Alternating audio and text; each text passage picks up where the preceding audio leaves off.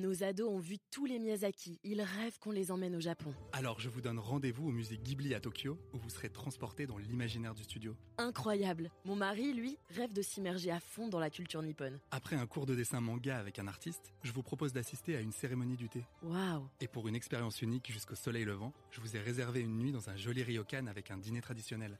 Je nous y vois déjà. Avec Marco Vasco, ne rêvez plus, vivez votre voyage l'esprit libre. Au rendez-vous sur marcovasco.fr pour imaginer votre prochain voyage sur mesure. Alors Didier Fauque, bonjour, installez-vous. Merci, bonjour. Installez-vous.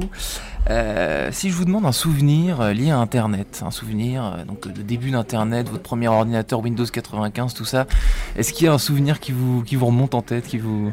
Ça, ça date un peu, je vous cache pas que le début de l'Internet, ça remonte un peu, mais si je devais me rappeler de quelque chose, ce serait peut-être euh, du bruit euh, de la connexion du modem euh, à la connexion. Ah quelque chose qu'on a tous oublié, mais qui... Non, on s'en doit- rappelle bien. ouais, on s'en rappelle bien. mais, euh, non, non, je vais pas vous faire le bruit.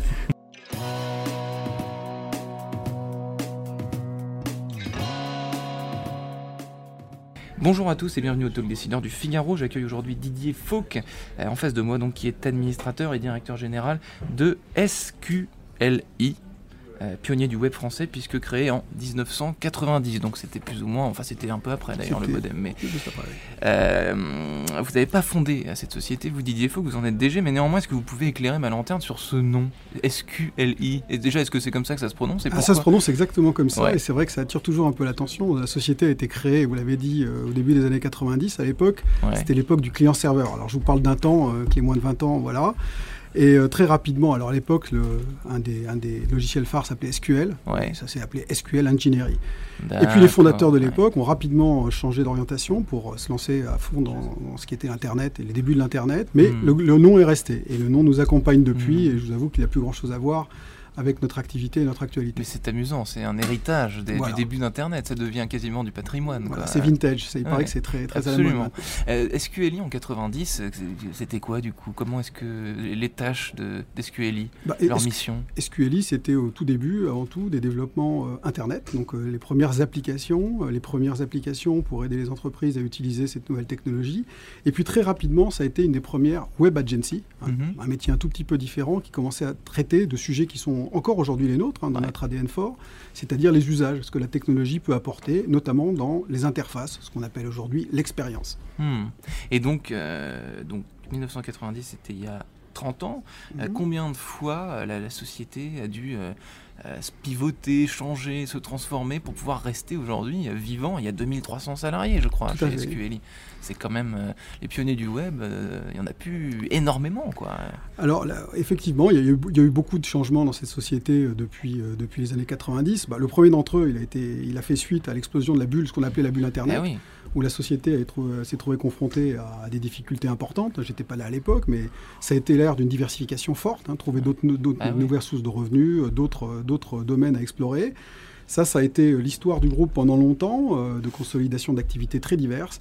Et moi, je suis arrivé, je vous fais une histoire longue, un peu courte, et je suis arrivé maintenant il y a presque 7 ans, Mhm. avec comme objectif de finalement de revenir euh, à ce qu'on appelle le core business, revenir finalement à ce qu'a fait la- le succès euh, d'SQLI à son origine, Mhm. c'est-à-dire un ADN qu'on appelle maintenant digital, Ouais. et surtout compléter cette activité par les activités plus actuelles euh, et plus, euh, plus on va dire, contemporaines, qui est l'utilisation de- Mhm. des technologies digitales dans le monde de la vente, dans le monde du marketing. Ça a été une de nos, de- voilà, un des grands Mhm. pivotements de, de l'entreprise depuis ces dernières années. C'est en complément des activités très technologiques de développer une activité d'agence spécialisée dans le e-commerce et le marketing. Hmm, c'est amusant, vous parlez, vous évoquez le- l'explosion de la bulle Internet. Je crois que c'est quasiment au même au même moment que SQLI a fait son entrée en bourse, je crois, non? Exactement. Ouais. Vous êtes et bien donc- renseigné. Et donc, eh ben, évidemment, c'est mon métier tout de même. et donc, cette introduction en bourse, ça s'est passé comment? Alors encore, vous n'étiez pas encore là, mais vous, vous connaissez vos dossiers aussi, Oui, ça a été très chaotique parce que l'entreprise s'est- introduite au moment de l'explosion de, la, de, de la bulle.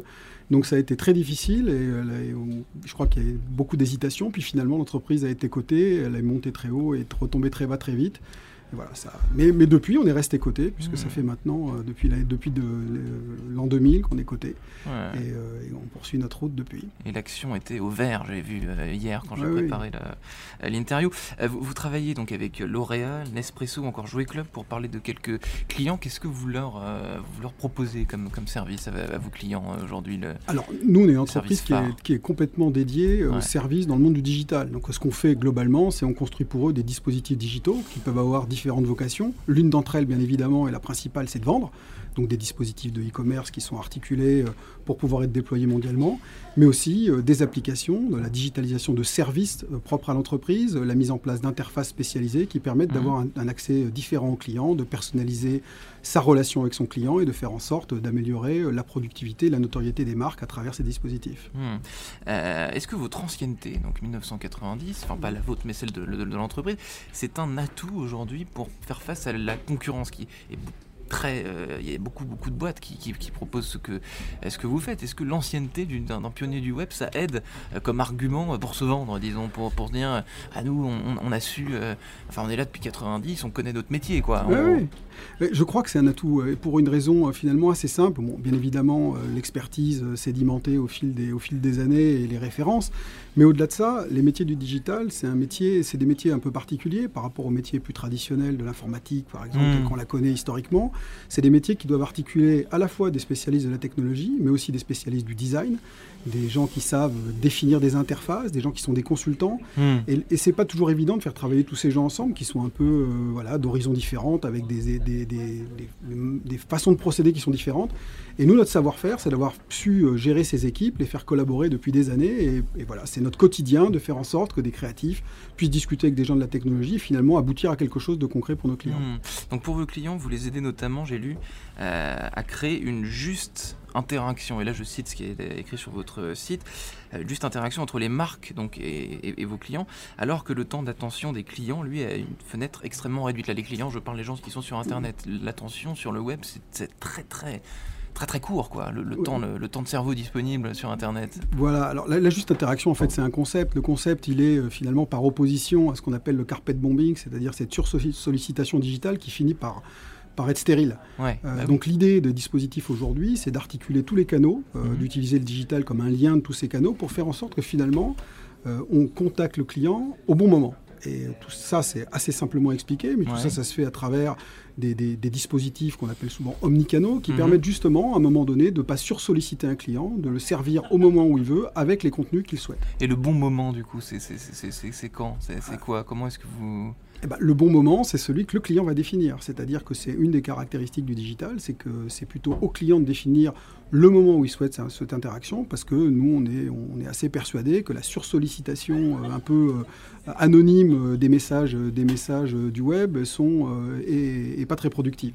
Donc finalement, c'est à lui de décider et de nous, à nous, de construire les dispositifs qui permettent au client de trouver l'information, d'acheter, de de, de, se renseigner, de naviguer comme il veut. Et ça, c'est mmh. important de pouvoir le faire et que la marque s'inscrive dans cette logique-là sans être trop, entre guillemets, intrusive. Intrusive et euh, insistante. Trop insistante. Euh, donc on a dit, on a dit le, la fenêtre d'attention des, des, clients est extrêmement euh, réduite. Est-ce qu'elle va continuer à se réduire selon vous? Aujourd'hui, moi j'ai l'impression que ça va être une, une, bagarre pour faire en sorte que le temps de la, de la bande passante disponible des gens qui sont sur le digital et sur tous les dispositifs puisse être attribué à une marque. Hmm. Euh, j'ai l'impression que le, même s'il y a un tas de dispositifs pour supprimer de plus en plus les publicités, euh, euh, des choses pour pouvoir de plus en plus filtrer les messages, il n'en demeure pas moins qu'il y a une sursollicitation de tous les médias, que ce soit les médias sociaux ou les médias plus traditionnels. Et ça va être cette notion justement de juste interaction, à mon avis, va être vraiment un des facteurs différenciateurs des hmm. marques dans le futur. Hmm, ne pas trop solliciter. Ne pas... Bien solliciter. bien solliciter. Euh, est-ce que le client va toujours euh, choisir sur Internet, le client qui est sur Internet, qui veut acheter des produits? Parce que justement, avec toutes ces publicités qu'on lui met sous les yeux à, longueur de journée sur les sites Internet, sur les applications, sur Instagram, etc., le client, il a de moins en moins, on a l'impression, de pouvoir de décision sur ce qu'il veut, euh, sur ce qu'il va vraiment acheter. Alors c'est tout le paradoxe digital, parce que par certains côtés, il y a une personnalisation qui devient de plus en plus forte de tous les hmm. dispositifs puisque finalement ils sont de plus en plus euh, liés aux caractéristiques d'un client. Au goût du client. Voilà, donc c'est lui qui définit par travers les profils, ses choix, ses, likes, euh, hmm. finalement les contenus qu'il souhaite recevoir, et ça, euh, on pourrait dire que c'est son choix. Alors, est-ce que c'est vraiment son choix? Là, on est dans, quasiment dans un débat philosophique, parce que finalement, euh, on pourrait penser qu'à Il partir peut du changer moment- d'avis. il peut changer d'avis. Son like euh, n'est- peut-être il peut un se mettre à like, liker euh, autre chose, et d'un coup, les, ouais. les- les- les contenus vont être adaptés. Mais c'est tout, euh, tout le débat qu'il y a aujourd'hui entre finalement euh, toute la liberté qu'offre le digital pour pouvoir obtenir euh, les informations ou les contenus de son choix, Mm. et aussi, à l'inverse, le fait que ces datas-là sont connues et on va vous pousser des choses qui finalement sont faites pour vous plaire. Mm. Donc euh, voilà, la juste interaction, c'est aussi un peu ça, de savoir l'utiliser sans en abuser. Merci Didier Fauque. Merci à vous.